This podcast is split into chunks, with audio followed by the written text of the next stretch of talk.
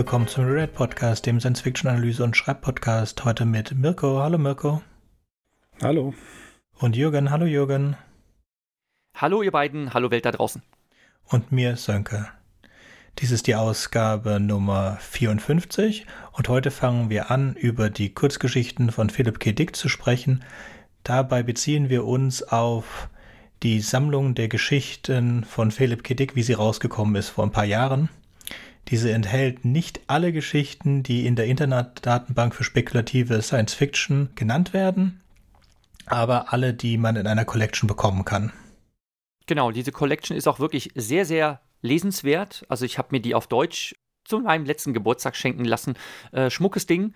Das sind äh, fünf Bände und wir werden jetzt einfach von vorne nach hinten durcharbeiten. Das wird einige Folgen geben darüber. Und dann ist noch ein Zusatzbändchen dabei mit ein paar interessanten, ja, Essays oder Texten äh, von und über Philip K. Dick, um einen Zugang zu seinem Selbstverständnis seiner Arbeit zu haben und so weiter. Alles sehr, sehr lesenswert und echt, also ich muss sagen, eine ganz tolle Bettlektüre. Ich freue mich unglaublich auf die ganzen Geschichten, die da noch vor mir liegen, die ich jetzt auch mit euch allen gemeinsam entdecken werde. Großartig ist auch in dem Zusatzbändchen der Comic von Robert Crumbs. Der hat mir auch sehr, sehr gut gefallen, der ebenfalls Illustrationen für Charles Bukowski gemacht hat. Ja, gut, fangen wir an. Ja, das habe ich leider nicht. Ich höre das englische Audiobuch, beziehungsweise das englische Audiobuch sind auch fünf Audiobücher mit jeweils 20 Stunden. Aber dafür habe ich das englische Original und muss nicht lesen. Apropos, wer nicht lesen will, wir haben natürlich ordentlich gepflegte Shownotes. Ähm, wir werden jedes Mal, wenn wir die Philipp K. Dick-Geschichten besprechen, für euch als Superservice-Leistung sofern verfügbar zum Nachlesen das Ganze im Netz verlinken. Das ist jetzt bei der aktuellen Ausgabe bei fast allen Geschichten möglich, dass man die in Originalfassung nachlesen kann, weil sie im Netz hinterlegt sind und oder als Audiobook sich zum Beispiel auf YouTube vorlesen lassen kann. Gut, Jürgen, möchtest du mit der ersten Kurzgeschichte anfangen? Eigentlich nicht. Ich bin nicht mit der ersten Geschichte dran. Ich habe Rook. Äh, ich habe Rook. Äh, das ist die zweite Geschichte. Ich bin Nummer eins. ich fange mit der ersten Geschichte an. Ja. Ähm, ich würde gerne noch etwas kurz erwähnen, und zwar für Leute, die sich bei Philipp K. Noch ein bisschen einlesen wollen. Es gibt im Deutschen keine vernünftigen Biografien. Ähm, Divine Inv Invasions von Lawrence Sutton ist mal auf Deutsch erschienen, aber das ist hoch rar zu, das ist so gut wie gar nicht zu bekommen. Aber was ihr bekommen könnt, ist äh, Philip K. Dick von Laurent Cuesi und Mauro Marchesi, ein, eine Graphic Novel. Philip K. Dick A Comics Biography. Ich weiß nicht, ob ihr das kennt, aber das ist, um in das Thema reinzukommen, ähm, wirklich sehr, sehr empfehlenswert. Das nur vorweg über Philip K. Dick wir haben es im Vorfeld ja mal kurz diskutiert, gibt es eigentlich wahnsinnig viel zu sagen. Seine Biografie ist äh, sehr bewegt, sehr umfangreich. Und wir steigen auch direkt mit, den, mit der Story ein. Stability oder Stabilität 1947 oder früher, geschrieben in der Highschool-Zeit. Da muss man zu sagen, das ist ähm, ein unveröffentlichtes Manuskript, das ist erst später veröffentlicht worden. Bereits mit knapp zehn Jahren hatte begonnen, begonnen, Poesie zu schreiben und 1938 tatsächlich veröffentlichte er ein paar Ausgaben von The Daily Dick und 1943 zusammen mit seinem Freund Pat Flannery gab er die Zeitschrift Truth heraus, in der es nach Lawrence Houghton auch Philip K. Dicks erste Science-Fiction-Kreation gab, nämlich Future Man. Future Man ähm, ist ein Held, der die Menschheit gegen böse Wissenschaftler und Aliens verteidigt. 1942 im Oktober wurde eins seiner Gedichte He is Dead das war übrigens eine Elegie auf seinen Familienhund im Young Authors Club der Berkeley Gazette veröffentlicht und es folgten tatsächlich einige Texte ähm, in den Mitte der 40er Jahre. Was passiert in Stability oder Stabilität? Robert Benton, äh, ein normaler Mensch, wird ins sogenannte Ministerium der Stabilität oder ins Kontrollbüro gerufen. Und im Kontrollbüro wird er darüber informiert, dass eine von ihm eingereichte Erfindung eine, kein Patent bekommen wird. Da die Erfindung die Stabilität gefährden könnte. Die Stabilität ist also das, ähm, ja, der Status quo, nach dem die Welt lebt. Als er mit einer Reihe von Plänen und dem Prototypen nach Hause zurückkehrt, die ihm vom Büro zurückgegeben worden sind, entdeckt er, dass es sich um eine Zeitmaschine handelt. Durch die Aktivierung dieser Zeitmaschine wird Benton an einen unbekannten Punkt in der Historie versetzt und mit einer scheinbar lebendigen Stadt konfrontiert, die sich in einer Glaskugel befindet. Obwohl Benton ähm, von einer mysteriösen Stimme gewarnt wird, die sich der Wächter nennt, ähm, fühlt er sich gezwungen, diese Stadt, diesen Globus mitzunehmen und es, äh, dieses, diese Stadt oder was auch immer informiert ihn dann telepathisch, wie man die Maschine benutzt, um in seine eigene Zeit zurückzukehren. Benton tut dies, reist jedoch kurz vor seiner ursprünglichen Abreise zu dem Zeitpunkt und legt seine Erfindung in, eine, in der Patentabteilung beim Kontrollbüro ab und es entsteht ein Zeitparadoxon. Nachdem Benton gegangen ist, leiten die äh, Controller ab, was passiert ist und treffen Benton zu Hause an, um die Bedrohung der Stabilität zu beenden. Als ein Controller Benton und die Stadt entdeckt, erzählt er eine alte Geschichte einer bösen Stadt, die zum Schutz aller in eine Glaskugel eingeschlossen war.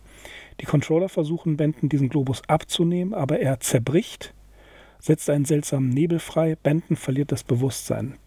Er erwacht und lebt in einer Stadt, in der die menschlichen Bewohner nur existieren, um ihre Maschinen zu bedienen.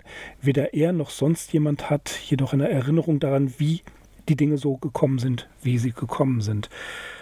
Ja, ähm, 1944 war Philip K. Dick auf der Berkeley High School und damit, damals war er von einer Lehrerin irrsinnig fasziniert. Margaret Wolfson hieß sie.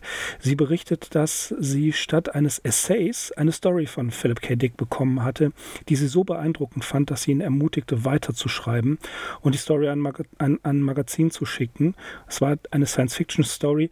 Äh, Sutin vermutet, dass es Stability gewesen sein könnte, aber äh, ganz sicher sind wir uns nicht. Das jedenfalls können wir sagen, ist seine erste richtige, vollständige Short Story, die im Science-Fiction-Bereich spielt. Dankeschön, Mirko.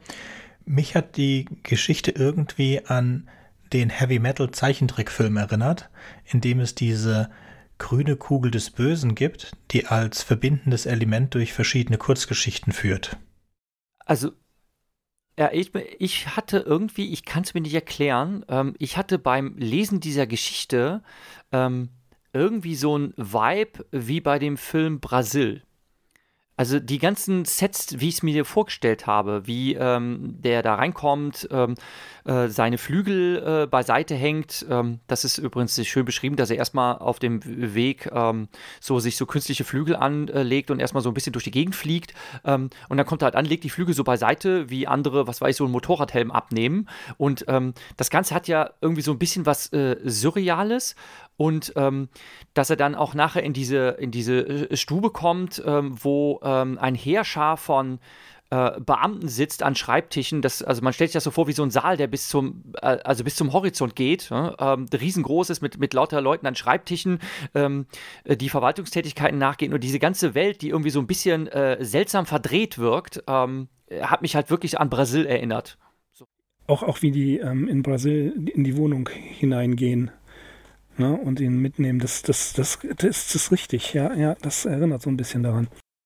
Es ist ein bisschen konfus, also er beschreibt so schön die, das Fliegen mit den Flügeln und das Ankommen und davor wird beschrieben, was diese Stabilität eigentlich ist. Dann zieht er die Flügel aus und dann vergisst er, der Autor Philipp K. Vergisst diese Flügel und weil er auch nicht zurückgehen will, lässt er ihn mit dem Taxi nach Hause fahren und sagt dann, oh, ich habe jetzt meine Flügel vergessen und damit hat sich das erledigt, anstatt es zu reparieren. Also man sieht das schon, dass das handwerklich sehr früh ist, aber trotzdem äh, finde ich es nett und es bekommt dann durch diese Stadt in der Kugel auch nochmal einen komplett anderen Swing. Es, es wird nicht die erste Zeitreise-Paradox, es wird nicht die einzige Zeitreise-Paradox-Geschichte sein, die wir heute haben. Das Interessante ist auch die Beschreibung der Bürokratie und der Büros, wie ihr das gerade schon gesagt habt. Diese Bürokratie als, ja, als die weltordnende Macht, die vorherrscht, sodass man ja, man könnte fast mit Peter Kamper sagen, man hat, man ist in einem Albtraum von Louis Mumford oder Karl Marx. Ne? Diese, diese Beschreibung der Büros, die ist ja schon sehr, sehr ähm, griffig und äh, man kann sich wirklich vorstellen, wie du gerade schon gesagt hattest, ähm, wie, wie die aussehen. Ne? Man merkt auch seine, seine Deutschbegeisterung. Hier geht es auch schon um den äh, State of Free Germany. Das kommt auch immer bei Dick vor. Also irgend, irgendein Seitenhieb oder eine Bemerkung auf Deutschland oder generell Faschismus, Kommunismus, das kann man in vielen seiner Geschichten lesen und das ist auch hier drin. Dann würde ich sagen, gehen wir zur zweiten Geschichte. Ja, dann wäre ich jetzt an der Reihe. Wie gesagt, ich habe das auf Deutsch gelesen und man muss sich natürlich dann erstmal fragen, wie spricht man das aus? Rog schreibt sich die Geschichte sowohl auf Deutsch als auch auf Englisch. Bei der zweiten Geschichte, die ich nachher besprechen werde, werde ich mich auch noch darüber auslassen, dass ich die Anpassung der Schreibweise nicht nachvollziehen kann. Also auf jeden Fall, Rog ist tatsächlich ähm, onomatopoetisch gemeint, denn eigentlich müsste man das Rook aussprechen und es soll den Belllaut eines Hundes nachahmen. Und zwar geht es um einen Hund namens Boris, der, äh, wie Hunde das normal tun, äh, sein Herrsche, äh, also sein, sein ähm, Hof, auf dem er lebt, ähm, und seine Familie, sein Herrschen äh, versucht zu beschützen. Und zwar vor den Rooks. Ähm, das sind irgendwelche bösen, äh, fremdartigen Wesen, äh, die öfters ähm, am Zaun des, Gebäu äh, des, des Geländes vorbeistromern und die irgendwas auszuhacken scheinen. Und der Hund, der sich natürlich nicht mitteilen kann, ähm, kann halt als einzigen Laut immer Rook nur ausstoßen, um äh, seine Herrchen, seine Familie vor diesen bösen Wesen zu warnen. Und das ist ähm, eine ganze Weile ist das sehr ähm, undurchsichtig, was diese Rooks wirklich für Wesen sind. Ähm, man fragt sich tatsächlich, sind das Aliens oder ist das irgendwie auf eine ganz einfache, natürliche Weise erklärbar? Und ähm, zum Schluss kommt dann raus, dass diese Rooks in Wahrheit wohl nichts anderes sind als die Müllabfuhr, die nämlich dann kommen und die Mülleimer leeren und äh, wie man das bei ähm, sehr beflissentlichen Hunden kennt, ähm, ähm, mögen Hunde halt das gar nicht, wenn man ihr äh, Territorium betritt. Also ähm, der Hund kläfft sie dann halt an, äh, versucht die bösen, bösen Rooks in die Flucht zu schlagen. Die zeigen sich völlig unbeeindruckt davon, wie sie die sogenannte Opferurne mitnehmen, äh, die natürlich mit Lebensmitteln gefüllt ist. Der Hund macht ja keinen Unterschied da, äh, darin, ob das jetzt äh, Speisereste sind oder ganz normale Naturalien.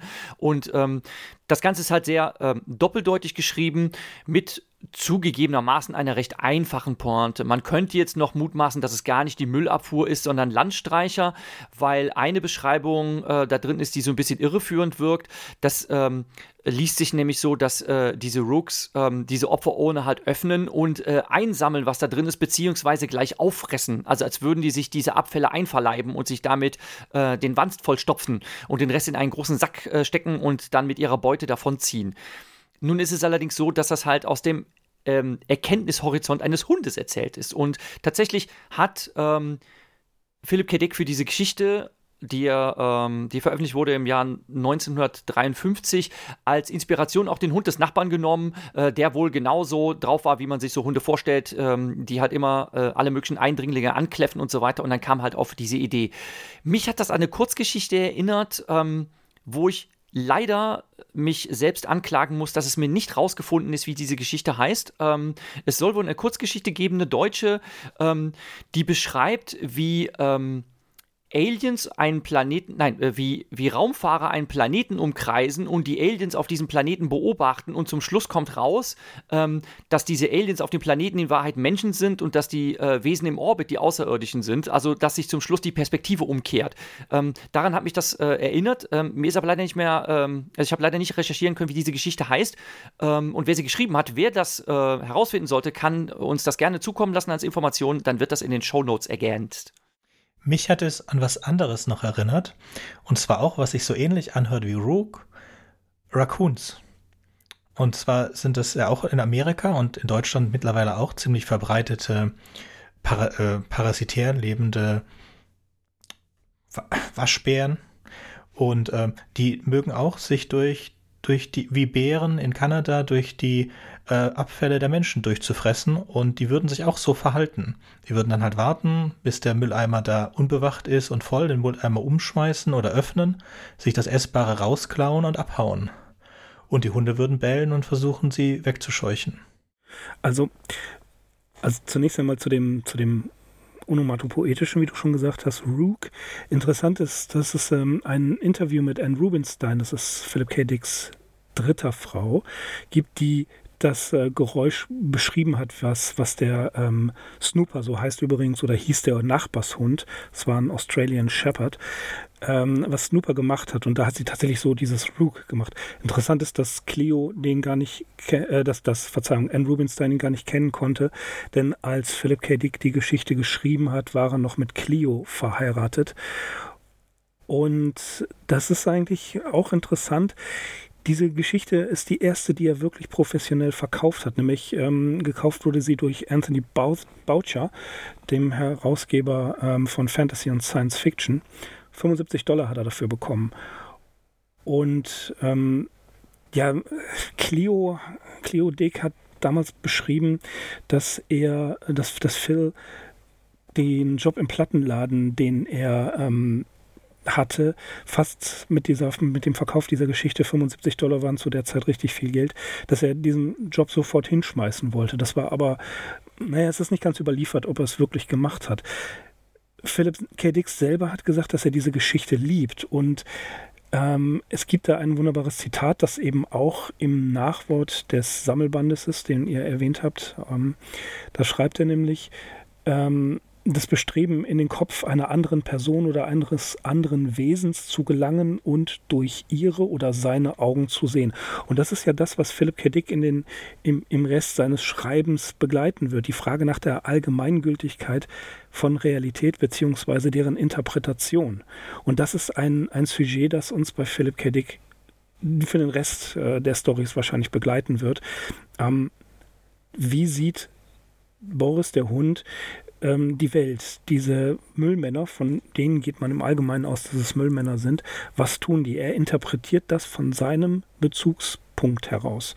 Und ja, ich denke, das ist das, was, worauf wir uns bei Philip K. Dick einlassen müssen, dass wir viel von der Realität erfahren, wie Philip K. Dick sie durch einen anderen Menschen sieht. Wollen wir damit zu Little Movements übergehen?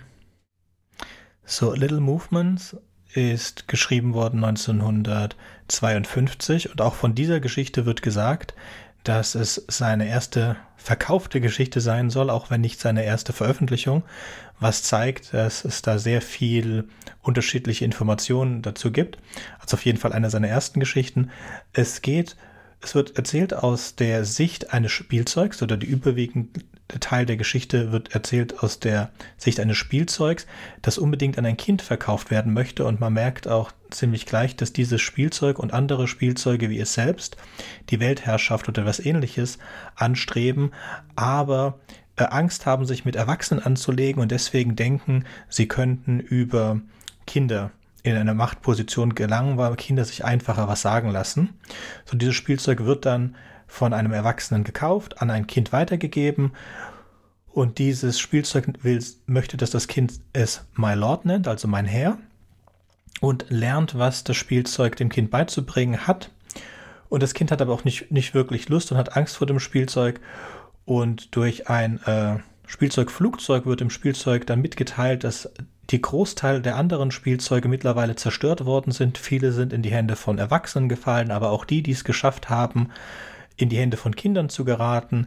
Die sind auch zerstört worden. Es muss jetzt ganz dringend Phase 2 angeleitet werden. Das Kind muss eine Kiste mit Panzern und anderem Kriegsspielzeug äh, holen, sodass es mit Phase 2 weitergehen kann. Und dann shiftet sich die Perspektive ein bisschen und die anderen Spielzeuge des Kindes kommen und zerstören My Lord. Und in einer, äh, einem Gespräch zwischen den Spielzeugen erfährt der Leser, dass es nicht das erste Spielzeug war, von dieser Art, das, das böse war und das versucht, die Weltherrschaft an sich zu reißen, sondern dass es schon mehrere davon gab und dass sie sich auch weiterhin freuen, die Kinder zu beschützen und diese gefährlichen Spielzeuge zu zerstören. Es ist eine Geschichte, die mich sehr äh, erinnert hat, einmal an eine Kurzgeschichte von Stephen King, äh, Battlegrounds, in denen ein, einem Berufskiller eine Kiste mit Kriegsspielzeug geschickt wird. Und zwar als eine Art Rache von einem, einem Opfer. Und dieses Kriegsspielzeug bekämpft ihn dann und wir hören, äh, es geht in dieser Geschichte primär um den Kampf zwischen dem, dem Auftragskiller und dem Kriegsspielzeug. Das endet dann damit, dass die gesamte Wohnung explodiert, weil er nicht gesehen hat, dass ganz, ganz unten in der Kiste mit dem Kriegsspielzeug auch eine Atombombe war. Also er schaltet erstmal die Infanterie aus und dann hat er Probleme mit dem Kampfhelikopter und so weiter. Und am Ende wird er dann von der, von der großen Nuklear- oder von der Mini-Nuklearbombe erwischt, die das ganze Apartment auslöscht. Ich hatte an Toy Story und Small Soldiers gedacht. Übrigens von der zeitlichen Einteilung. Ähm, die Geschichte ist November 1952 in Fantasy and Science Fiction erschienen und vorher ist erschienen ähm, Beyond Lies the Wop. Das kam Juli 52 raus. Es ist echt schwierig, äh, in dieser, vor allen Dingen bei Philip K. Dick, in der Chronologie hinterherzukommen. Das ist auch für Leute wie Lawrence Houghton nicht einfach. Aber was ich interessant fand, dass ähm, die Zeit, in der diese Geschichte ähm, geschrieben wurde. Verschwörung, eine perfide Verschwörertruppe, die sich die Jüngsten äh, schnappen will, um sie zu beeinflussen, ist natürlich auch so ein bisschen äh, unter dem Eindruck der Paranoia des Kalten Krieges geschrieben. Die Re äh, Second Red Scare Phase zwischen 1957 mit, dem, mit der Executive Order ähm, 98, 35 von Truman bis ins Jahr 1956 ging das und deren bekannteste Figur ist ja Senator Jeff McCarthy, der nachher kam, also in 1950 bis 55 hat der sich hervorgetan und ähm, das, das klingt so ein bisschen in dieser Geschichte an. Interessant ist auch, wir bewegen uns jetzt mal kurz zwei Jahre in die Zukunft, dass Philip K. Dick selbst in Kontakt mit dem FBI innerhalb dieser Red Scare, Second Red Scare Phase kam. Nämlich im Oktober 1954 bekam er Besuch vom FBI. Und man, das Ehepaar sollte Auskunft über Kommunisten aus dem Bekanntenkreis von Clio Dick geben. Und die Agenten übrigens hießen Scruggs und das ist echt kein Witz. Der eine hieß Agent Smith. Ähm, und das, das mit, mit, mit Small Soldiers, wie die sich dann dort ähm, upgraden und ähm, dann diesen, diesen Krieg weiterführen wollen und dann immer gefährlicher werden. Äh, das das äh, finde ich faszinierend, dass dieses Sujet ähm, immer noch, auch in der modernen Zeit, immer noch ähm, ja, Anklang findet, wie zum Beispiel bei Toy Story. Mhm. Vor Toy Story und vor Small Soldiers gab es noch einen anderen Film, und zwar der heißt einfach nur Toys. Äh, mit, mit Robin Williams, ne? Genau. Und denen geht es auch darum, dass eine Spielzeugfabrik dann von dem, von dem äh, Army-Onkel umgewandelt wird in eine Kriegswaffenfabrik für kleine Kriegswaffen. Und die werden dann auch so ferngesteuert, ne? Und, und mir ist wirklich gerade eben geistesblitzartig was eingefallen. Ähm, ich hatte natürlich auch an Toy Stories gedacht. Ähm, das ist dann eher kindgerecht. Es geht da auch darum, dass alle Spielzeuge tatsächlich lebendig sind. Also für diejenigen, die tatsächlich diese Filme nicht gesehen haben. Und ähm, ich habe mit meiner Tochter jetzt gerade die Toy Story-Reihe durchgeguckt. Ich war wirklich verblüfft, was das für eine Jahrzehnte umspannende Ära mittlerweile ist. Toy Story war der erste Animationsfilm äh, überhaupt, der komplett Computer, äh, im Computer entstanden ist. Es war tatsächlich ein äh, großer technischer Wechsel und dann äh, sieht man in äh, der Reihe der Filme, wie sich auch ähm, die äh, Detailgenauigkeit der Figuren, also die Texturen, die, die Oberflächen, die Strukturen und so weiter immer weiterentwickelt. Das ist, das ist äh, erstens sehr beeindruckend zu sehen, wenn man das am Stück äh, durchschaut. Und es geht halt darum, Spielzeuge sind lebendig, haben ein eigenes Bewusstsein und es gibt quasi ein Paralleluniversum.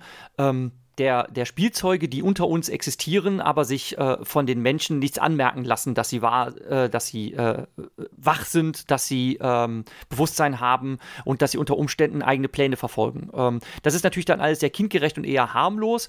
Und es gibt aber einen äh, Roman, auf den ich zufälligerweise gestoßen bin, der ist von 1989 schon und der ist von Dean Kuhns geschrieben, der eigentlich Horrorromane schreibt. Der hat aber auch mal einen sehr schönen, sehr charmanten ähm, ja, äh, Roman geschrieben, der eher so äh, Jugendbuch märchenhaft ist. Ähm, ich habe das mal gerade nachgeschlagen. Der Originaltitel ist Oddkins, A Fable for All Ages was leider nicht so viel aussagt. Äh, der deutsche Titel, auch wenn er ein bisschen lame ist, sagt tatsächlich mehr aus. Äh, ich habe in den deutscher Fassung damals gelesen, da trägt er den Titel Nacht der Zaubertiere. Und da geht es auch darum, dass ein Spielzeugmacher ähm, äh, Spielzeuge herstellt und dass diese halt ähm, ein eigenes Bewusstsein sind, äh, haben, also die sind lebendig. Und dann äh, stirbt aber Isaac, der äh, Spielzeugmacher, und ähm, die ähm, Spielzeuge ähm, sind in großer Furcht, weil nämlich dann im Keller die bösen, bösen Blechspielzeuge äh, auch erwachen und versuchen, die Weltherrschaft an sich zu reißen. Und dann ähm, erzählt dieser Roman, hat die Geschichte ähm, von Gut gegen Böse, alles verkörpert durch äh, Spielzeuge unterschiedlicher Art, also Teddybären und äh, äh Kuschelhäschen äh, kämpfen gegen böse Blechspielzeuge. Ein wirklich sehr charmanter Roman, der mir damals sehr, sehr gut gefallen hat, insbesondere weil er eben von Dean Kunz geschrieben ist, den man eigentlich so ähm, für ein anderes Genre kennt. Ne? Der steht in, äh, bei Stephen King, weil er ja sich auch mit K schreibt, direkt nebendran, ähm, hat auch einen unglaublichen Output an Horrorliteratur gehabt. Und äh, das ist mir gerade eben geistesblitzartig eingefallen. Das muss natürlich dann auch als Referenz äh, für Little Movement genannt werden. Hm, ja, Thema, was weitergeführt wurde. Das ähm, Thema mit Spielzeugen äh, nicht ihr eigenes Bewusstsein entwickeln, aber die für, für Menschen eine besondere Bedeutung bekommen, werden wir später auch bekommen, The Days of Perky Pat. In, und dieses Thema Perky Pat wird auch in einem anderen Roman noch weitergeführt. Da spielen Erwachsene ähm, sowas wie, ja, wie, wie Barbie, die haben Häuser und definieren sich auch tatsächlich über, äh, also die Statussymbole sind die Ausstattung der Puppen, die nehmen eine bestimmte Droge und befinden sich dann in dieser Welt der Perky Pet. Das ist auch ähm, noch sehr mhm. interessant. Also auf die drei Stigmata. ersten Geschichten. Richtig, die drei Stigmata des Palmer Aldrich.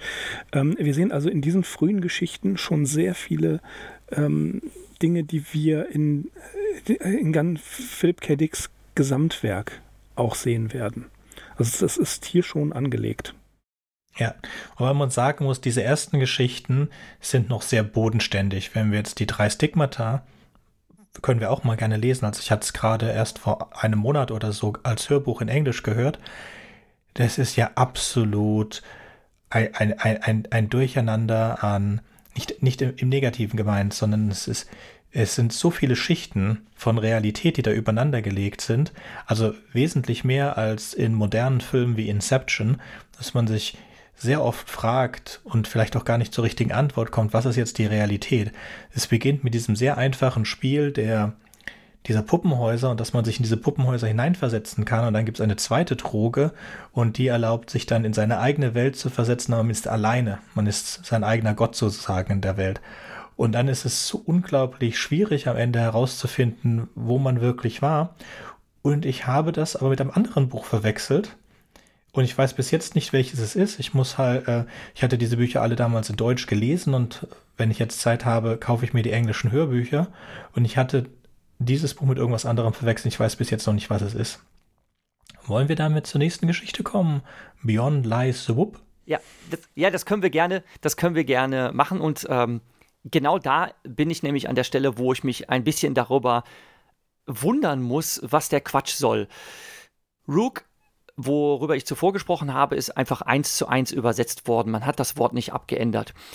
Hier diese Geschichte von Philip K. Dick, äh, auch datiert auf 1952, ähm, heißt der deutsche Titel und jenseits, Gedankenstrich, das WOB. W-O-B-B. Und im Originaltitel heißt der Text And Beyond the WUP. Und dann wird WUP einfach anders geschrieben.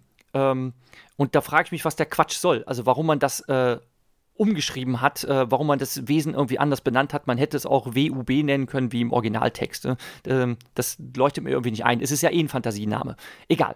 Worum geht's?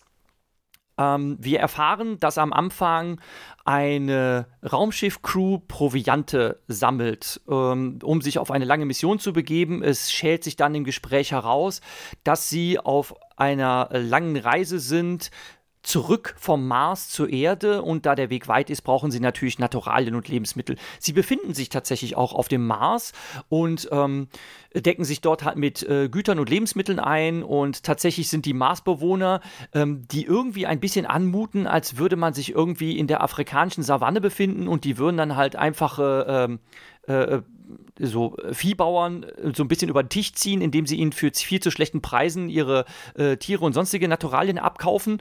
Ähm, also sie würden sie da irgendwie über den Tisch ziehen und ähm, die beladen halt ihr Schiff und ähm, äh, Anführer der Crew ist Captain Franco und ähm, er sieht dann einen seiner äh, Crewmembers, den Peterson, ähm, ankommen und er schleppt ein Tier hinter sich her, ähm, das eben das Wupp ist, das er für 50 Cent, ähm, ich denke, das ist auch äh, damals in den wilden 50ern schon ein lächerlich geringer Preis gewesen, ähm, das erstanden hat. So, und er sagt halt, hier ist das Wupp und äh, es wird erstmal nicht genau äh, beschrieben, wie dieses Wesen aussieht.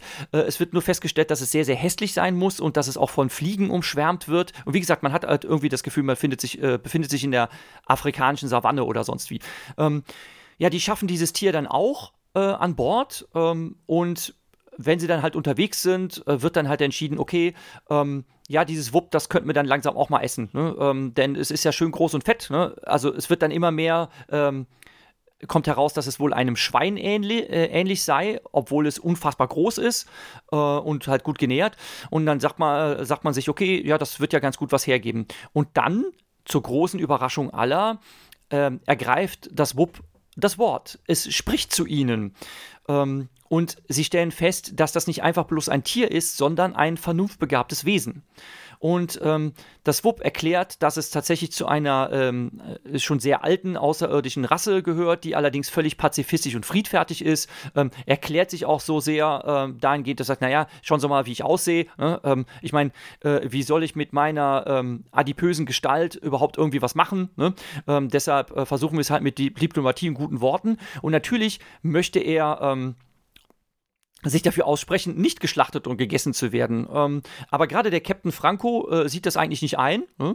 Und ähm, da muss ich sagen, da bleibt so ein bisschen die äh, Übersetzung auf der Strecke. Ähm, das WOP sagt dann nämlich, und das ist auch eins äh, der berühmt gewordenen Zitate auf Deutsch, übersetzt sagt es, äh, du meine Güte, ist das das Einzige, woran Sie und Ihresgleichen denken können, töten und aufschneiden? Also so ist es auf Deutsch übersetzt. Ne? Und ähm, auf Englisch sagt äh, das WUP halt äh, Killing and Cutting. Und das klingt natürlich ein bisschen besser, weil es so schön alliteriert. Ne? Und ähm, der äh, Captain ist aber trotzdem natürlich auch ein bisschen irritiert äh, äh, davon, dass ähm, sein Schwein ähm, dass er eigentlich jetzt gerne äh, verspeisen möchte, ähm, ein vernunftbegabtes Wesen ist und ähm, möchte dann ein Privatgespräch mit dem Wupp führen. Und ähm, tatsächlich versucht das Wupp dann auch ähm, ihm klarzumachen, dass es halt äh, eben nicht nur ein einfach vernunftbegabtes Wesen, sondern auch ähm, sehr gebildet ist und sich für Philosophie interessiert. Fängt dann an, oder versucht, äh, über Odysseus zu philosophieren.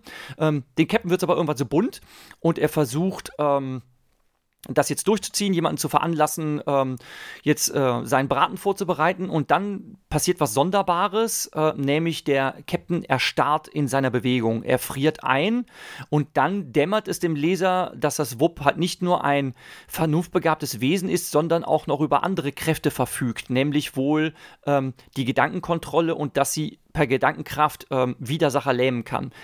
Was gar nicht so abwegig ist, finde ich, denn wenn es ein solches Wesen ist, ähm, muss es ja irgendeinen Verteidigungsmechanismus haben, um überhaupt jetzt irgendwie überlebt zu haben, äh, anstatt bei jedem irgendwie auf dem Teller zu landen.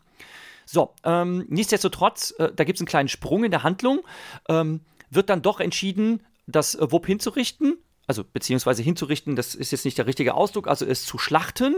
Und ähm, es wird noch kurz darüber diskutiert. Gerade Peterson ist damit eigentlich nicht einverstanden. Er hat ja immerhin dafür bezahlt, auch wenn es nur ein geringes, äh, geringer Betrag ist. Und auch viele andere Crew-Members finden das eigentlich nicht so. Ähm, moralisch ähm, vertretbar, ein vernunftbegabtes Wesen ähm, umzubringen, einfach um es zu verspeisen. Aber Captain Franco setzt sich durch. Und es endet dann damit, ähm, dass sie dinieren und ähm, das Wupp wirklich sehr, sehr köstlich schmeckt und äh, gerade dem äh, Captain mundet es ausgezeichnet und er sagt, ach, ist das toll, dass ich das endlich mal probieren kann. Ähm, das ist mir ja so lange verwehrt gewesen, endlich mal einen Wupp zu probieren. Ne? Und äh, man wundert sich schon so ein bisschen, dass der Captain sich so sehr darüber freut und so sehr daran delektiert und ähm, alle anderen am Tisch haben eigentlich nicht so besonders Appetit darauf. Also die finden das äh, einfach immer noch ähm, sehr unmoralisch, so etwas zu tun.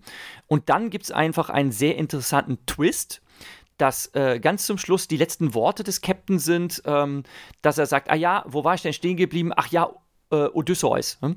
Und dann will er an das vorherige Gespräch anknüpfen und dann geht es einem gruselig auf, ähm, dass das WUP wohl tatsächlich seine, äh, sein langes Leben dadurch verdankt, dass es eben nicht einfach nur äh, Gegner paralysieren kann, sondern tatsächlich auch andere Körper übernehmen kann. Wir haben, stellen also am Ende der Geschichte fest, ähm, der Captain ist gar nicht mehr der Captain, sondern er wurde entweder ähm, gehijackt oder gecaptured von dem WUP das ist eine Möglichkeit. Eine andere Interpretation ist, dass es einen Bewusstseinstausch gegeben hat und dass äh, das, was wir zuvor gesehen haben, nämlich dass der Captain erbarmungslos einfach das Wupp erschießt, ähm, tatsächlich der Moment ist, dass der Captain äh, denkt, oh, das ist ja jetzt blöd, ne? ich sitze gerade im Körper äh, des Wupps und äh, ich komme da jetzt nicht mehr raus und ich werde jetzt gerade abgeknallt. Das ist ein sehr, sehr schöner Twist am Ende.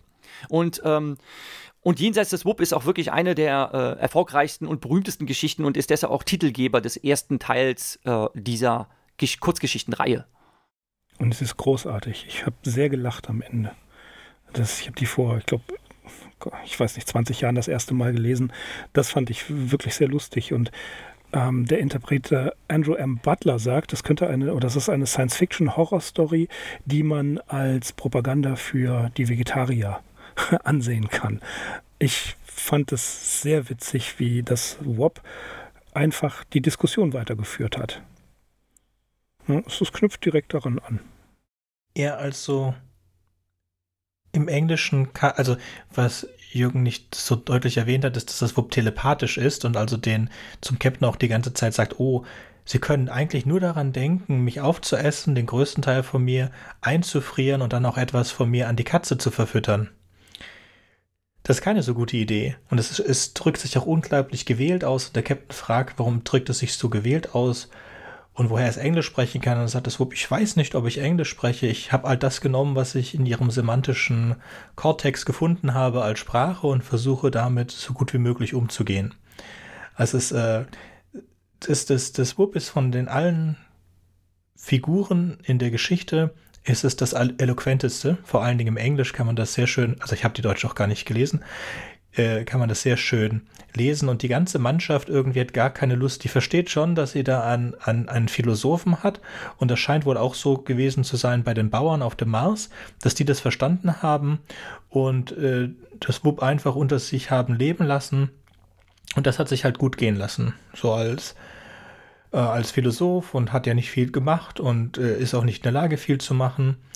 Und hat sich dann verkaufen lassen, weil es wollte mal die Erde sehen. Und das sagt es auch. Das fand ich auch sehr, sehr interessant. Und dann gibt es halt diese mhm. Szene direkt vor dem eigentlichen Tausch, wo alle rausgehen und das Wupp dann so in der Art sagt, du kannst du mir in die Augen sehen? Ja, ich kann dir in die Augen sehen. Und dann schaute er in die wässrigen Augen des Wupps. Und dann haben wir diesen Schnitt und dann geht's mit dem Essen weiter. Ich fände es noch ich hätte es noch ein bisschen schöner gefunden, äh, wenn die Endszene so, so wäre, als ob das die Crew weiß, dass sie den Captain verspeist, dass also die mitbekommen, dass die vorher vor der Szene mitbekommen haben, dass es diesen Tausch gab. Aber ich habe es dann nochmal nachgelesen jetzt im Internet und es ist wirklich so, dass äh, sie erst nachdem das Wupp das Gespräch über Odysseus wieder aufnehmen will, dann mitbekommen, dass es einen Tausch gegeben hat oder eine Übernahme gegeben hat. Genau, das, das bleibt ja, das bleibt tatsächlich, das bleibt tatsächlich unklar. Also wir wissen nicht, ob es wirklich einen Bewusstseinstausch gegeben hat. Das wäre natürlich, das wäre halt eine richtig krasse Horrorstory, ne? Wenn man dann halt feststellt, oh verdammt, ne? ähm, jetzt ist der Captain, der als einziger Sturkopf sich nicht davon abbringen lassen wollte, das Wupp unbedingt essen zu wollen, ne? der wirklich angeschmierte, weil er dann selber in den Lauf der Waffe blickt ähm, und dann halt abgeknallt wird, um gegessen zu werden. Also das ist schon eine krasse Vorstellung eines Todes, einer, einer äh, ja, Tötungserfahrung. Ähm, aber das geht aus der Geschichte tatsächlich nicht klar hervor.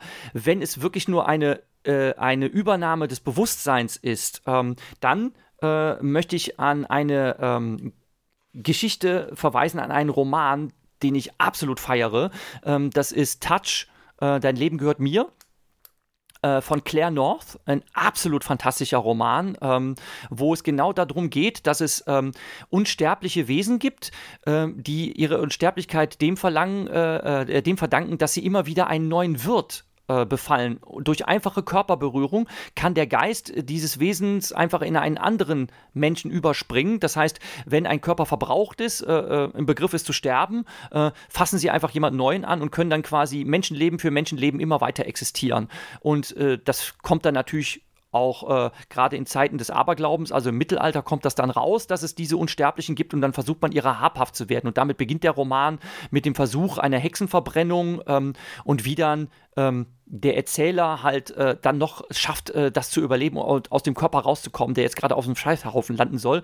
Ähm, unglaublich krasser Roman, ganz, ganz toll geschrieben, als Hörbuch unglaublich fantastisch gelesen von Stefan Kaminski, eines der besten Hörbücher, was ich je gehört habe. Und da geht es halt auch um die Übernahme eines Körpers nur durch Bewusstseinstransfer. Und wenn der Körper wieder verlassen wird, dann äh, erlangen die befallenen Menschen ihr Bewusstsein zurück. Also die sind dann einfach an einem anderen Ort und können sich einfach nichts mehr erinnern, haben äh, Gedächtnislücken über Jahrzehnte. Ne? Ähm, aber da ist es halt nicht so, dass ein Geisttausch stattgefunden hat. Und das geht aus Philipp K. Dicks Geschichte nicht hervor, was da tatsächlich passiert. Im, äh, das ist völlig richtig. Ähm, das geht tatsächlich nicht daraus hervor, was passiert, aber auch hier haben wir ein Thema angelegt, was in späteren Geschichten und Romanen tatsächlich äh, passieren wird. Der, ähm, Palmer Eldridge zum Beispiel, da geschieht etwas Ähnliches. Äh, was ich interessant fand, war, ich musste sofort an Douglas Adams denken ähm, das Restaurant am Ende der Welt, wo auch dieses Wesen dort ist, das ja, sich genau. empfiehlt. Ne? genau, du weißt, äh, das empfiehlt, einen Teil von sich zu essen und zwar das und das soll besonders schmackhaft sein. Und es gibt noch eine ähnliche Story von Robert Shackley, die vor ähm, vor Douglas Adams gewesen ist, aber da fällt mir der Name nicht ein. Da taucht auch so ein ähnliches Wesen auf. Und ähm, das Whoop begegnet uns später bei in der, in der Story Not by its Cover. Ähm, da wird es aber auch etwas anders dargestellt. Ja, es gibt noch eine andere Kurzgeschichte bei mir auf der Leseliste steht, die heißt In the Barn. Ich weiß jetzt gerade nicht, von wem die ist.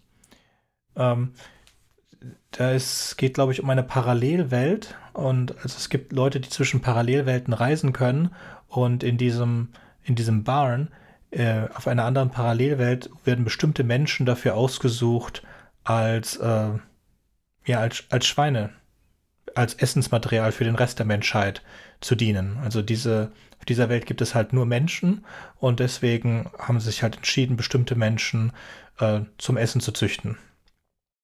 Klingt fast nach Cordwainer Smith. Wo du das ansprichst, da gibt es auch eine Geschichte von äh, Liu Cixin, nämlich ähm, die Weltenzerstörer. Und die endet, das spoiler ich jetzt halt mal, die endet tatsächlich auch damit, äh, dass die Menschheit verliert gegen die Weltenzerstörer, aber ähm, dass diese sich gnädig, das sind große echsenartige Wesen und dass die sich aber gnädig zeigen und sagen, naja gut, okay, ähm, wir löschen euch nicht komplett aus, sondern äh, wir behalten einen kleinen Rest übrig von euch und ähm, ja, halten euch, äh, halten euch in einem Garten, äh, es wird euch an nichts fehlen, aber ähm, wir werden euch dann halt irgendwann essen.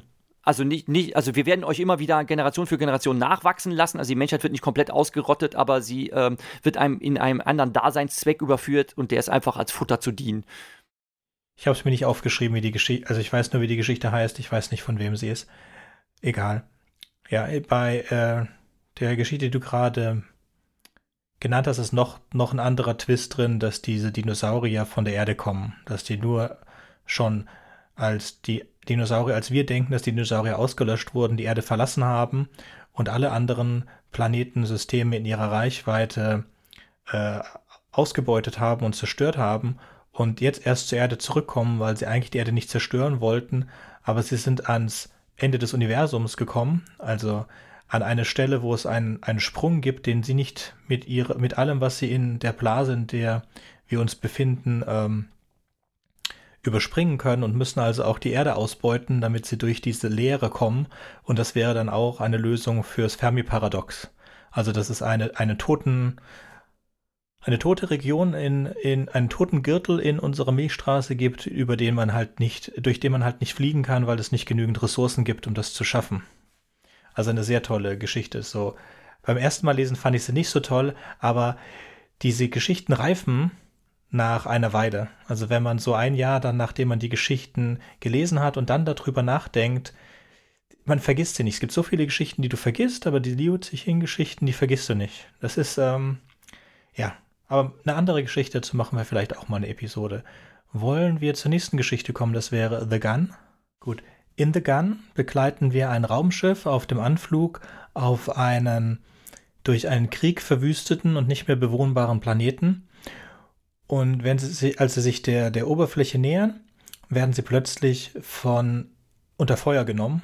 Dem, der, die, die erste, der erste Schuss trifft das Schiff und der zweite Schuss äh, zerstört das Schiff fast. Sie müssen landen und das Schiff reparieren. Und dabei schicken sie eine, einen Trupp aus drei Personen äh, in die Richtung einer vernichteten Stadt, die sie als die Zähne bezeichnen, weil sie, sie denken, das sind Hochhäuser, aber als sie ankommen, sehen sie, dass das nur die, äh, die Reste, also die, wirklich die Stümpfe von, von Hochhäusern sind, die sie da sehen. Und dort finden sie eine noch funktionierende automatische Flak, ein Flakgeschütz, das das Raumschiff abgeschossen hat. Und ihnen wird äh, klar, dass wenn sie das Flakgeschütz nicht zerstören, dass es sie davon auf, abhalten wird, wieder zu, äh, wieder zu starten und den Planeten zu verlassen. Dabei finden wir heraus in dieser Stadt, dass es sich dabei um die Franklin Apartments handelt. Das heißt, wir befinden uns auf der Erde und die Crew, mit der wir uns beschäftigt haben, sind keine Menschen. Und diese finden auch unter der Waffe, unter dem Geschütz finden sie einen, einen Safe mit den Kulturschätzen dieser untergegangenen Menschheit. Und ähm, Sie finden das ganz toll und sie möchten auf jeden Fall wiederkommen und diese Kulturschätze zu retten. Und sie träumen schon davon, wie es ihre eigene Zivilisation bereichern wird, diese äh, Informationen und das alles zu lernen. Und kaum haben sie den Planeten verlassen, äh, erkennt das ein, ein letzter noch funktionierender Sensor und schickt ein Signal an ein weit entferntes Depot. Und von diesem Depot machen sich dann Wartungsroboter auf, die Waffe wieder instand zu setzen und wenn das nächste Schiff. Das hast du, das hast du nämlich vergessen. Genau, das hast du nämlich vergessen. Also, damit sie dann abheben können, äh, entschließen sie sich, die Waffe auseinanderzunehmen. Äh, sie, äh, das ist eigentlich relativ äh, einfach. Also, ähm, sie erkennen, wir können nicht abheben, dann werden wir abgeschossen und dann kommen sie auf den Trichter, ah ja gut, aber wer hindert uns daran, einfach uns zu Fuß ähm, dieser Waffe zu nähern und die einfach kaputt zu hauen? Und das machen sie dann auch. Sie, sie hauen das Ding einfach kaputt. Genau. Das habe ich vergessen. Ich dachte, ich hätte schon gesagt. Danke. Ja, Jürgen. genau. Nee, hast du nicht. Gut. So, und das wird dann repariert und wenn sie das nächste Mal kommen würden, werden sie zerstört. Ich finde, die, äh, sie reden mehrmals davon, dass das ja eigentlich, dass es in jeder Zivilisation diese Legende gibt von dem Drachen. Und diese Drachenallegorie bringen sie sehr häufig, also dass der, der Bauch des Drachen verwundbar ist, dass der Drachen den Schatz hortet, dass sie den Schatz gefunden haben, das sind diese Kulturgegenstände äh, und dass der Drache zu stark war und auch zu stark ist, weil er wird ja das nächste Schiff, das kommt, abhalten, davon den Schatz zu bergen. Das finde ich eine sehr schöne Geschichte und sie ist für mich ziemlich untypisch für Philip K. Dick. Ich hätte sie, hätte ich sie einfach nur so gelesen, ohne zu wissen, dass sie von Philip K. Dick ist, hätte ich gewettet, dass sie von Arthur C. Clarke ist. Weil das liest sich wie eine Arthur C. Clarke Geschichte für mich. Und ich mag sie auch sehr gerne. Ich hatte sie schon vor langer Zeit mal in einem, in einem Podcast gehört und äh, jetzt erst herausgefunden, dass sich das dabei um eine Philipp K. Dick-Geschichte äh, handelt. Was ich auch noch sehr interessant finde, ist, der erste Offizier ist weiblich und der Captain ist männlich und der Captain ist schwer verletzt durch äh, bei der Bruchlandung und er stirbt und es wird dann zwischen den zwei männlichen Wesen, die mit der Dame äh, mitgehen auf diesen Ausflug, Sie wird sich dann, muss sich dann entscheiden zwischen einem der beiden, weil sie möchte nicht die Position des Captains übernehmen. Deswegen geht sie eine Partnerschaft oder will eine Partnerschaft mit dem einen eingehen, entscheidet sich aber dann im Endeffekt eine Partnerschaft mit dem anderen einzugehen. Und ich fand das eine sehr interessante Konstellation für, ein, äh, für eine Gesellschaft, in der es offensichtlich, und auch so, so sagen sie es, keine Konflikte gibt. Also keine wenigstens kriegerischen Konflikte und auch, wie man da sieht, keine Nachfolgekonflikte.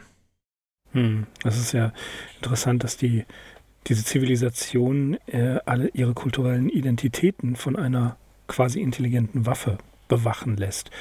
Und wie du schon sagtest, die Gesellschaft, aus der die Wesen stammen, kann sich nicht erklären, warum ähm, das so sein muss. Diese Frage wird ja auch gestellt. Und sie interpretieren das so, dass die, diese zusammengebrochene Gesellschaft davon überzeugt war, dass alles immer feindlich gesinnt ist.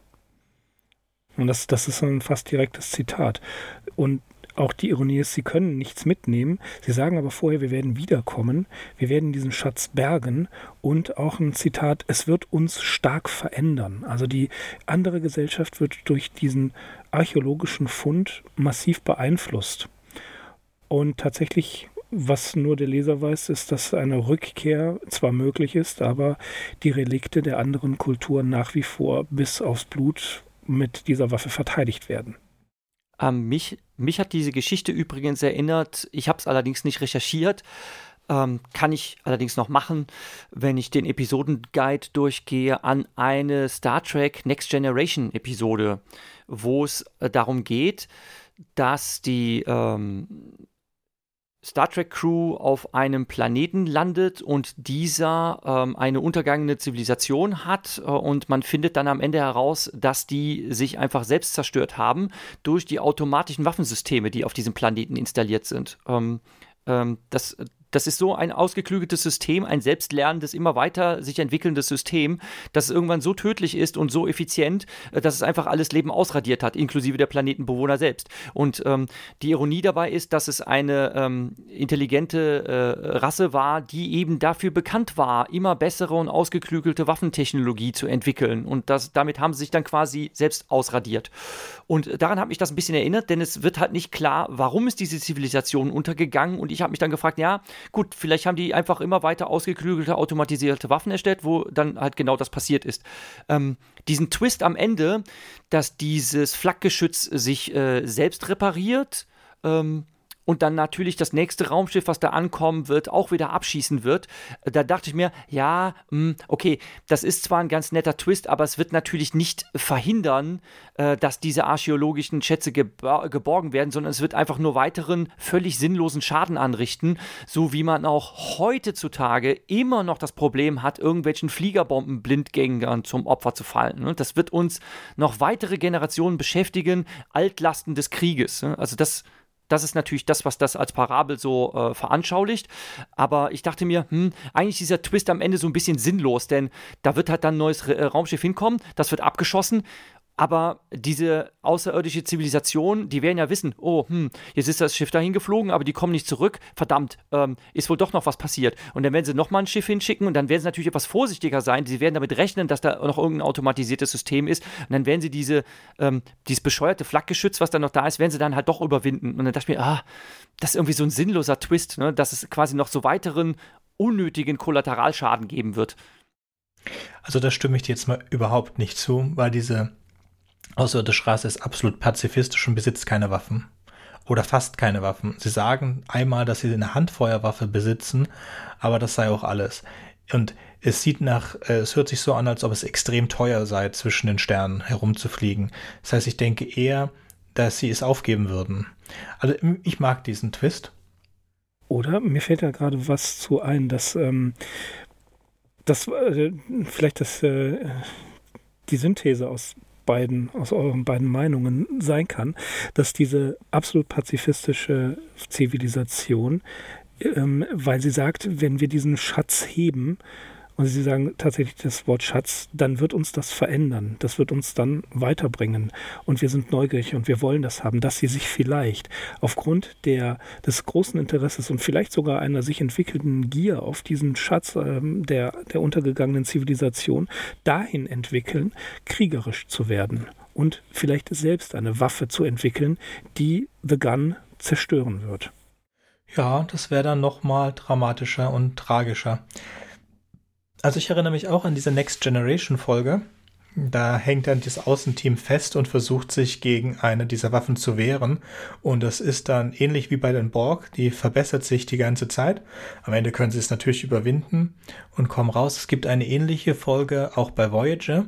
Voyager trifft auf eine, ein automatisches, ein, ein Volk von Robotern, die aber nicht in der Lage sind, ihre Energiematrixen zu replizieren und die Voyager hilft ihnen dabei, diese Energiematrixen zu replizieren und findet dann heraus, dass ähm, es zwei Arten von Robotern gibt. Das sind die zwei automatischen Kriegs, äh, Kriegsmaschinen von zwei verschiedenen äh, Völkern. Und als die Völker Frieden geschlossen haben, haben sich die Kriegsmaschinen entschieden, die Völker zu vernichten, damit sie weiter in ihrem endlosen Krieg äh, leben können. Und dann gibt es eine Folge von Babylon 5, in denen auch eine gesamte Zivilisation ausgelöscht worden ist durch eine perfekte Waffe. Und diese äh, Rasse hat halt diese perfekte Waffe, einen, einen Moloch genannten Androiden, gebaut und der äh, würde, gibt sich, lässt sich nur Befehle geben von einem reinrassigen Wesen dieser, dieser Alien-Zivilisation. Es gibt aber sowas wie reinrassig oder normal nicht. Das sind, sind ja nur äh, Durchschnittswerte und niemand wirklich äh, ist in der Lage, einem kompletten Durchschnitt zu genügen, weswegen dann diese äh, Kampfroboter die gesamte Bevölkerung des Planeten vernichtet haben. Also es ist schon ein Thema, das relativ, äh, das fast schon ein Trope ist, aber immer noch sehr schön und auch sehr gut umgesetzt. Eine Kleinigkeit noch, es gibt tatsächlich solche Stollen, in denen äh, Mikrofilme gelagert werden, wie es auch im in uh, The Gun beschrieben ist. In Deutschland wäre das der Barbara-Stollen im Schwarzwald. Der wurde bekannt gegeben nach der deutschen Einigung, dass es den gibt. Und er gehört zu den einzigen Objekten in, oder ist das einzige Objekt in Deutschland, das den Sonderschutz nach der Hager Landkriegsordnung hat und zwar den äh, Sonderstatus der UNESCO für äh, Kulturgüter. Hm, von dem habe ich auch schon gehört. Faszinierendes Projekt. Ähm, auch hier in The Gun sehen wir mindestens zwei bis drei weitere Geschichten, die sich entwickeln werden bei Philip K. Dick, nämlich zum einen Electric Ant und Second Variety, äh, wo auch autarke Systeme den Menschen überlebt haben und den Menschen als Störfaktor ansehen.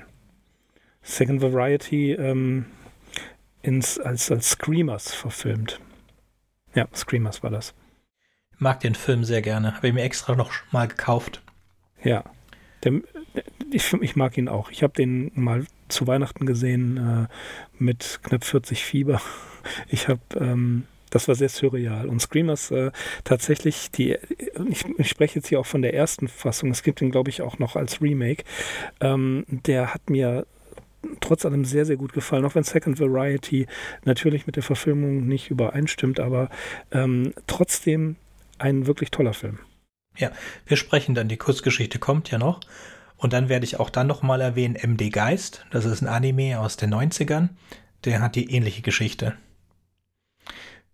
Wollen wir zur letzten Geschichte für heute kommen? Ja, die letzte Geschichte, The Skull, erschien im Magazin If September 1952. 200 Jahre in der Zukunft wird ein Gefangener namens Omar Conger vor, den, vor Behörden unter einen Rat gebracht und ihm wird die Möglichkeit geboten, seine Fähigkeiten als Jäger einzusetzen, um dem Staat zu dienen. Er weiß sofort, dass er ein Attentat verüben soll. Der Speaker bringt Conger in das Gebäude der sogenannten ersten Kirche, der First Church. Die erste Kirche predigt eine Doktrin der Gewaltlosigkeit und Resignation vor dem Tod. Und diese Theologie spricht einem Mann mit einer gewalttätigen Vergangenheit wie Conger überhaupt nicht an. In der Kirche, in dieser First Church, werden die Überreste des Gründers dieser First Church gefunden, eines absolut pazifistischen Ordens. Und ein Schädel, nämlich das Skull, wird Conger übergeben und mm, Conger und der Sprecher diskutieren über die Geschichte der ersten Kirche, die im 20. Jahrhundert begann und die Bewegung, die der sogenannte Founder, der Gründer, ins Leben gerufen hatte und die später zur ersten Kirche wurde, predigte, dass Gewalt zwecklos ist und immer nur zu weiteren Konflikten würde. Sie befürworten auch ähm, eine Form ja, eines ursprünglichen Lebens, lehnen die Mechanisierung des Lebens sowie einige christliche anmutende Werte ab, wie das Geben an die Armen, Bescheidenheit, Ablehnung des öffentlichen Lebens. Nach Ansicht des Redners haben diese Werte den Fortschritt total untergraben. Und er sagt, Krieg, seine Meinung, hat die ähm, Wirkung und ohne ihn wird die Menschheit eigentlich degradiert. Das ist so ein bisschen das kolportierte Heraklit-Zitat, der Krieg ist der Vater aller Dinge. Konger wird beschuld, ähm, muss in die Vergangenheit reisen und äh, den Gründer töten. Der einzige Weg, diesen Gründer zu finden, ist, er kann ihn durch diesen Schädel identifizieren. Ähm, er bekommt eine Waffe mit und geht in einen Zeitreisekäfig und macht sich auf den Weg in die Vergangenheit. Und nachdem er gelernt hat, wie man mit der Waffe und dem Käfig umgeht, kommt er Mitte des 20. Jahrhunderts an, am 5. April 1961, geht in eine Bibliothek und sucht nach Hinweisen, wo der Gründer sein könnte. Und er ähm, findet tatsächlich Beweise für diese ursprüngliche Rede des Gründers, die zur Kirche, also zur Kirche, zuerst First Church führt.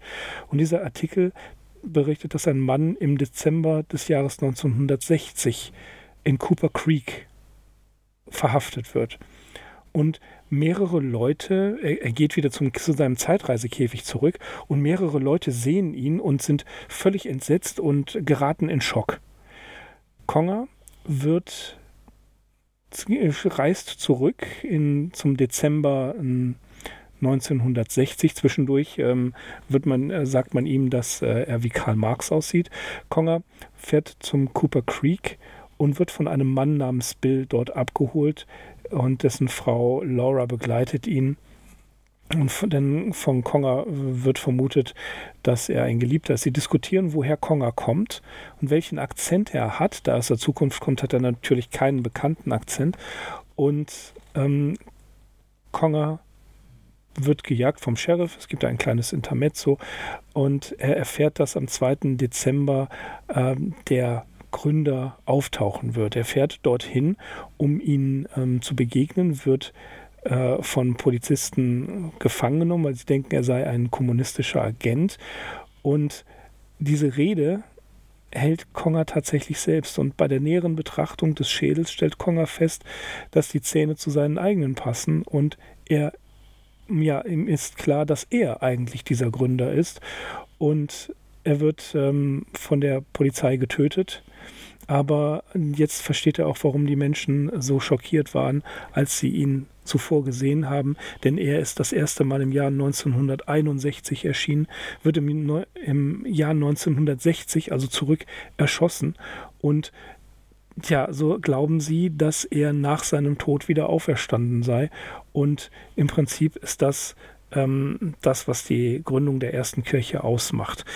Ja, ähm, die Geschichte selber erinnert auch so ein bisschen an The Muse von Anthony Burgess, in dem ein Zeitreisender mit ähm, seinem Rucksack voller Shakespeare-Werke ins, Elisabethan, ins elisabethanische Zeitalter zurückreist, um dort Shakespeare zu begegnen. Und Shakespeare haut den Typen um und luchst sich die Werke ab und schreibt seine eigenen Werke dann tatsächlich unter dem Namen Shakespeare.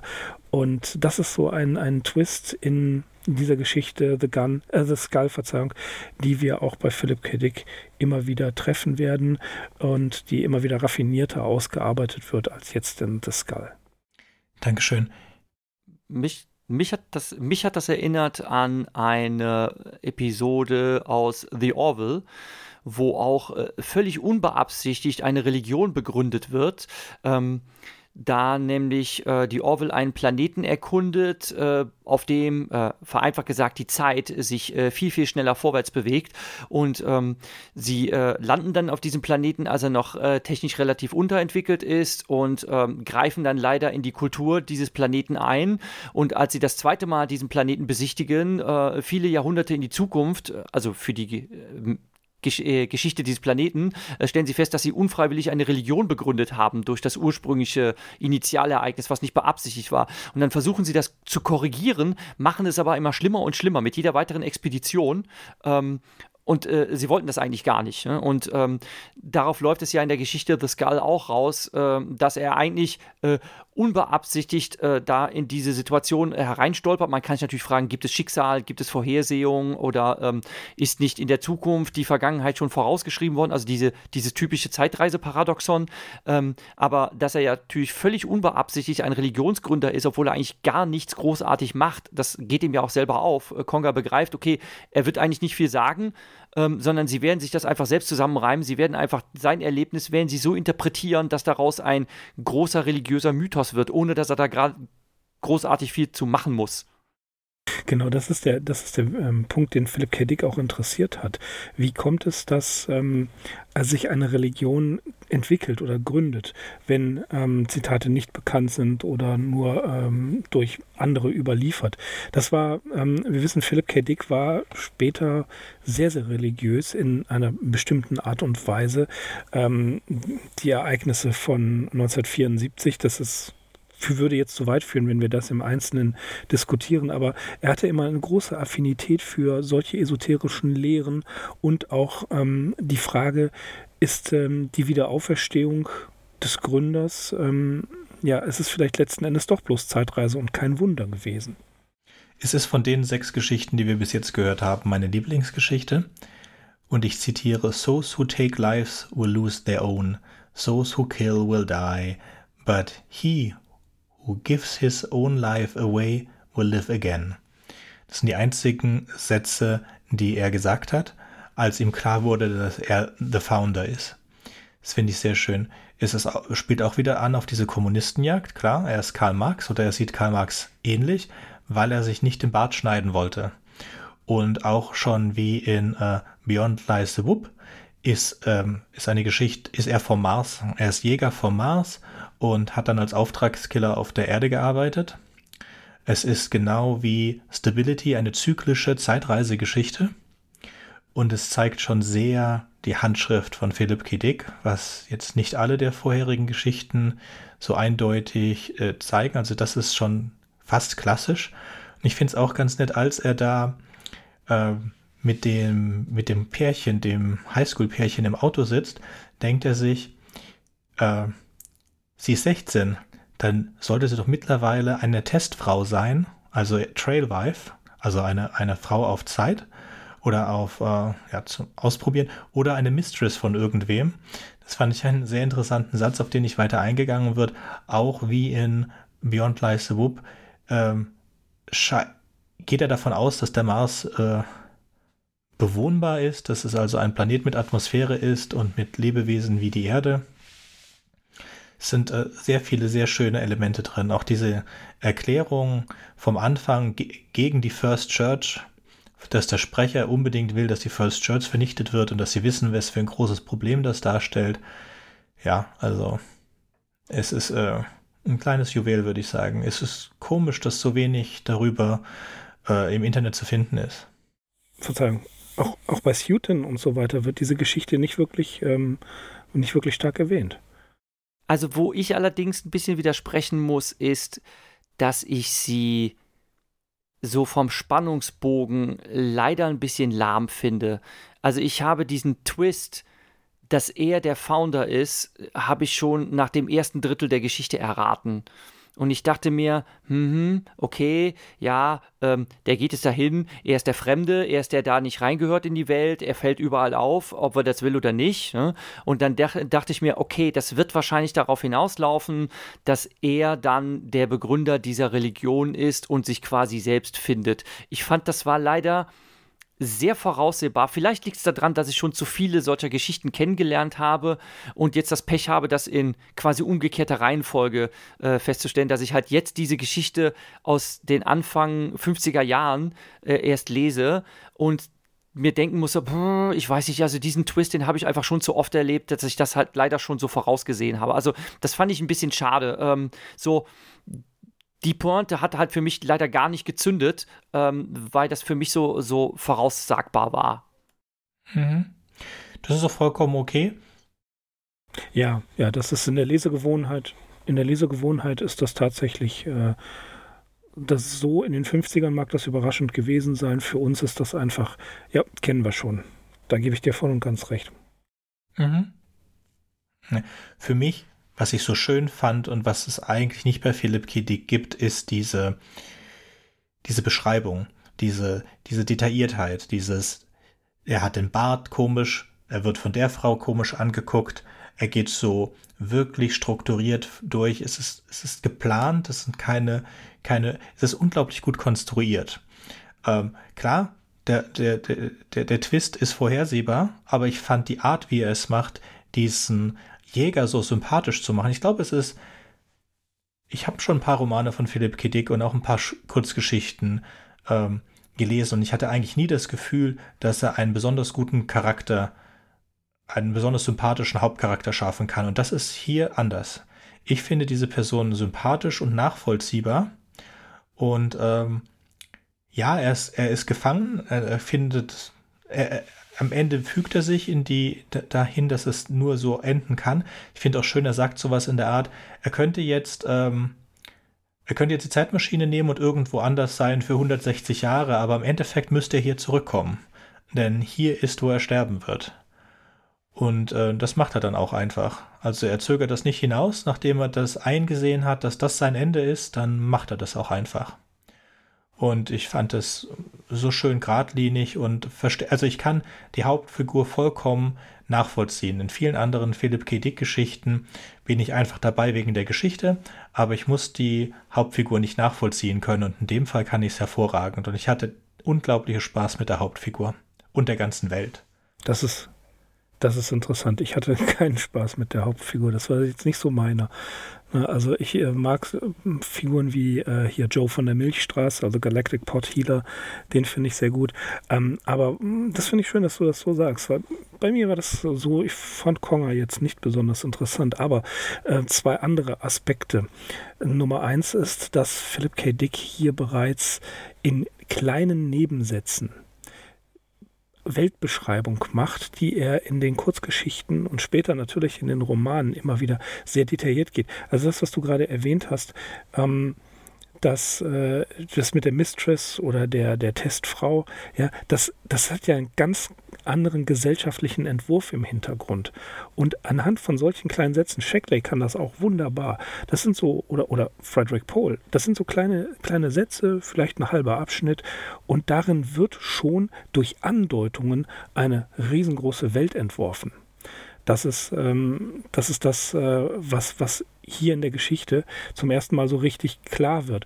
Und das andere, der andere Aspekt, ähm, könnt ihr euch an die, ich glaube, Mercer Box heißt das, ähm, erinnern, die vor allen Dingen in Blade Runner sehr, sehr stark äh, ähm, thematisiert wird, dass ähm, das Nachempfinden eines des Leides äh, eines, eines Erlösers.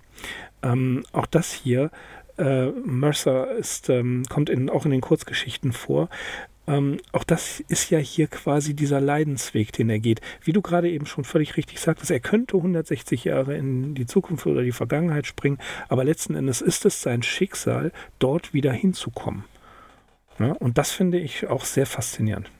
Ja, ein Beispiel für wo Welt, äh, Worldbuilding in einem Satz oder in einem Abschnitt stattfindet, ist, als er sich ein Zimmer sucht, ähm, um die paar Tage zu verbringen, also als Untermieter bei einer Familie, dann erzählt er, der, der Heizkörper beult oder der äh, Kerosinheizer beult und äh, er wird dann gefragt, ob es, äh, es ist sehr wichtig bei der Kälte und er nickt und denkt, ja, ähm, es wird hier zwar nicht so kalt wie in den Gräben auf dem Mars, aber jede Art von Wärme ist mir recht. Und das zeigt dann schon in diesem Satz, dass da eine eine sehr harte Kindheit oder Jugend hinter ihm liegt.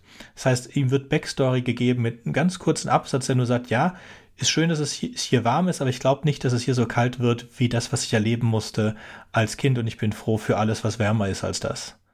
Ja, ne? das, das schafft er in einem, in einem Nebensatz. An der Stelle möchte ich dann noch was anmerken. Das wollte ich noch sagen zu Beyond Lies the Bob.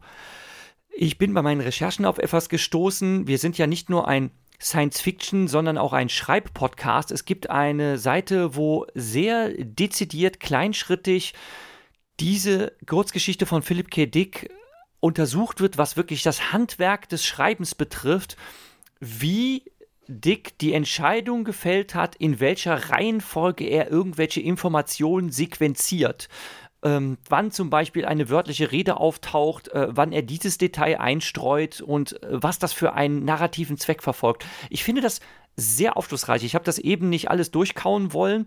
Das sollte man sich auch wirklich mal in Ruhe äh, durchlesen, weil das wirklich darum geht, nachzuempfinden, wie man eine Kurzgeschichte gut schreibt und konstruiert. Und das fand ich echt sehr interessant. Findet ihr in den Show Notes. Dankeschön. Verzeihung, er sagt in dem, im Nachwort des, äh, des Sammelbandes um Jenseits das WOP, da schreibt er ja, der Unterschied zwischen einer Kurzgeschichte und einem Roman ist der. Handelt die Kurzgeschichte von einem Mord, dann handelt der Roman von dem Mörder. Das ist doch toll. Das ist ja äh, ungefähr, ne? Also das, das eine, dass das Worldbuilding auch in Nebensätzen gehört einfach dazu, gerade für Science Fiction, um sich äh, ein bisschen hineinzuversetzen, um ein bisschen mehr Info zu bekommen, was die Motivation der handelnden Charaktere ist. Und ähm, ich glaube, die gesamte ähm, 11. Klasse Theorie der Kurzgeschichte könnte man mit diesem Satz eigentlich abhaken und zu den schöneren Dingen kommen. Sehr schön. Ich denke, damit hätten wir es für heute. Beim nächsten Mal geht es hier um die Science-Fiction-Fernsehserie The Orville. Und damit würde ich sagen, auf Wiederhören. Ciao. Tschüss.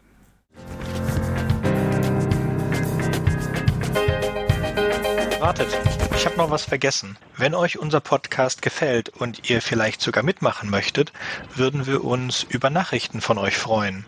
Ihr erreicht uns unter anderem über podcast at rewrite-podcast.de, Twitter oder Reddit. Über Kritik und Kommentare freuen wir uns natürlich auch. Ihr könnt uns unterstützen, indem ihr uns weiterempfehlt und bewertet, zum Beispiel auf iTunes, Spotify oder YouTube oder auf jeder anderen Podcast-Plattform, die uns führen. Zum Mitmachen braucht ihr nichts weiter zu haben als ein Headset und das kostenlose Programm Studio Link Standalone. Ihr könnt eigene Themen vorschlagen oder ihr sucht euch etwas aus unserem Sendeplan aus. Den Sendeplan und die weiterführenden Links findet ihr unter rewrite-podcast.de slash mitmachen. Und ihr könnt auch bei unserem Geschwister-Podcast Podyssey reinhören. Podyssey veröffentlicht alle zwei Wochen eine Kurzgeschichte aus den Genren Fantasy und Science Fiction. Wenn ihr ein paar von unseren tollen Podcast-Aufklebern haben möchtet, dann schickt uns einfach eine Nachricht mit eurer Adresse und wir schicken euch Aufkleber. Tschüss!